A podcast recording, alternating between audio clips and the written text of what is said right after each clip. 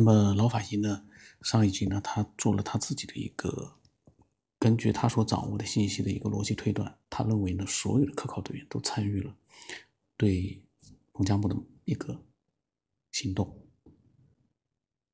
这个呢，说句实话啊，那先看看他后来啊结局他怎么说。他说，嗯，他觉得呢，事情已经过去了这么多年，不需要再追究下去了。他说，有的时候保密也是对受害者的一种尊重。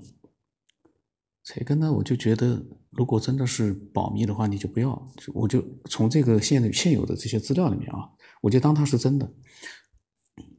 那你要保密的话，最好的办法就是你不要做记录，放在你的心里面，永远放在心里面。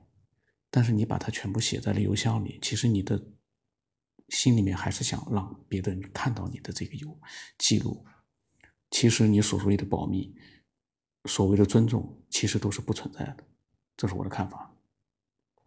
当然，我认为这个版本呢，肯定是，嗯，我觉得是杜撰出来的。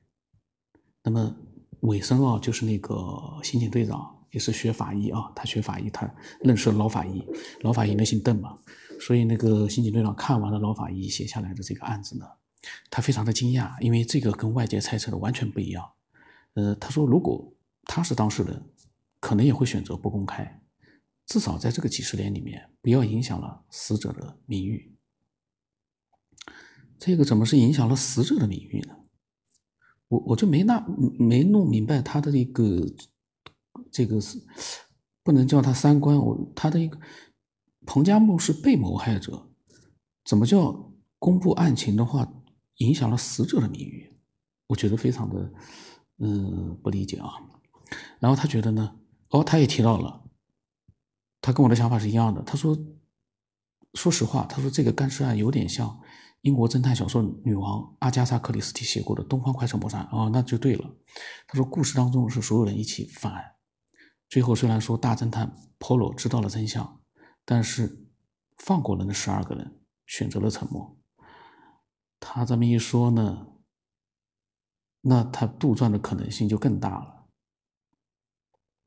但是呢，他说不过呢，老邓选择了沉默。他想，不是为了保护凶手，而是为了保护死者。他能体会他的矛盾，因为呢，要还死者一个公道，那就会破坏他的名誉。这这么做是死者想要的吗？然后呢，嗯，他说，这个故事结束了之后呢？嗯，他说他来解析一下。他说，既然啊，嗯，这可能是某一个爱好者所做的一个解析，用他的一个逻辑判断来做的解析。那么，在他这个解析我在分享之前呢，我觉得我我先讲一下我的想法啊，就是提到了一个，他开始设想的是其中。科考队员有一个或者几个人参与了这样的一个行动，其他的人呢选择了知情不报、隐瞒。这个里面，我觉得应该从当时的一个环境来做一个分析，心理上的或者说是，呃，当时的一个整个的一个人和人之间的关系的一个分析。为什么？在那个年代，你是有了一定的威望，你才去做了科考队的队长。另外一个。科考队里面有很多都是纪律部队的人，就是就是说他们都有严格的纪律的。你现在是队长，那么其他的队员对于队长来说呢，除了服从之外呢，也会至少也是他们组织起来的人，对他也是有一定的尊重、尊敬。那在很多的地方，可能是真的彭加木脾气可能是有问题，不好，或者有其他的一些矛盾。但是这些矛盾在任何地方人和人之间都会有，可是难道到处都是谋杀案吗？当然，这里面涉及到了一个当时的一个环境是绝境，面临着死亡。但是这个其实，嗯，也没有到去杀彭加木的这样的一个地步。为什么？他不同意，其他几个人可以推翻他的决定，大家一起请发报员去发报就可以了。很简单的事情，犯不着去杀人。你杀了人，你也是自己去发报；你不杀他，也一样自己去发报。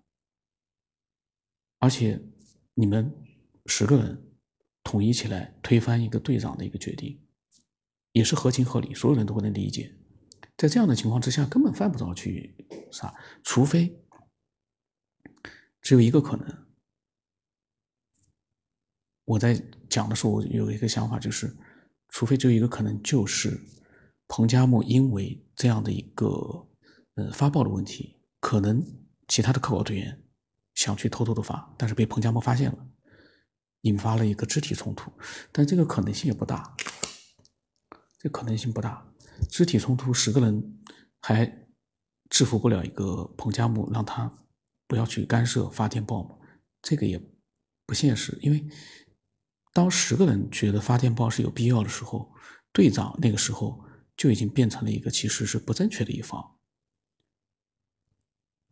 所以那个时候根本没有必要所有的人都参与一个谋杀事件，根本没有必要。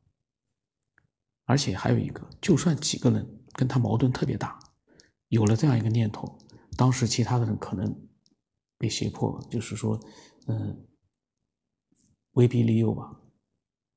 承诺不愿意把不把这个事情呢上报上去，但是十个人啊，人心很难去在这件事情上很难去去统一的，因为里面的每个人他都不是一个没有文化的罪犯，他全部是科考队员，是有文化、有学识、有自己的呃世界观和价值观的。你叫他随随便便去杀个人，而且杀自己的队长，这个一个人、两个人可以，十个人是绝对不可能。我的判断啊，你自己设想一下，在一个环境里面，十个人你要统一让他去做这样一件事情，很难。就算当时他因为可能不敢反对，可是这么多年下来，事后他完全可以举报。稍微在当时是不乐意的，是心里面是不同意的，他事后就会去举报。就算你威逼了他，也动了手。但是他也可以举报，因为他是被胁迫的呀。但是这十个人一个都没有，都非常好的生活在后面这么多年，各自都生活的没有问题。那其实这里面就已经说明，我觉得已经推翻了老法医他之前的一个判断。大家都参与了，每个人都参与了，跟那个克里斯汀的那个嗯东方快车谋杀案一样，东方快车谋杀案的十二个人是事先。策划好的，策划了很久，才去做那么一件事情。但是彭加木这个事件是突发的，大家事先其实不可能沟通，这十个人沟通这个事是根本不可能，人心是不一样的，肯定有跟彭加木关系很好、很亲近的，你怎么去跟他沟通这个事儿？这事先不可能沟通。如果是突发的、临时起意，那说句实话，十个人也。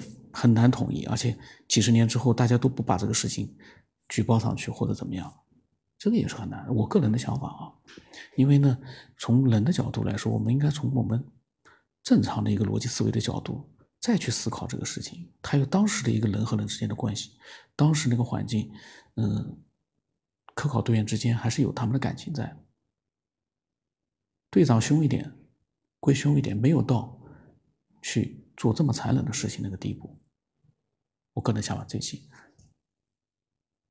下一期我们看看这个其他人的分析啊。去更远的地方，见更亮的光。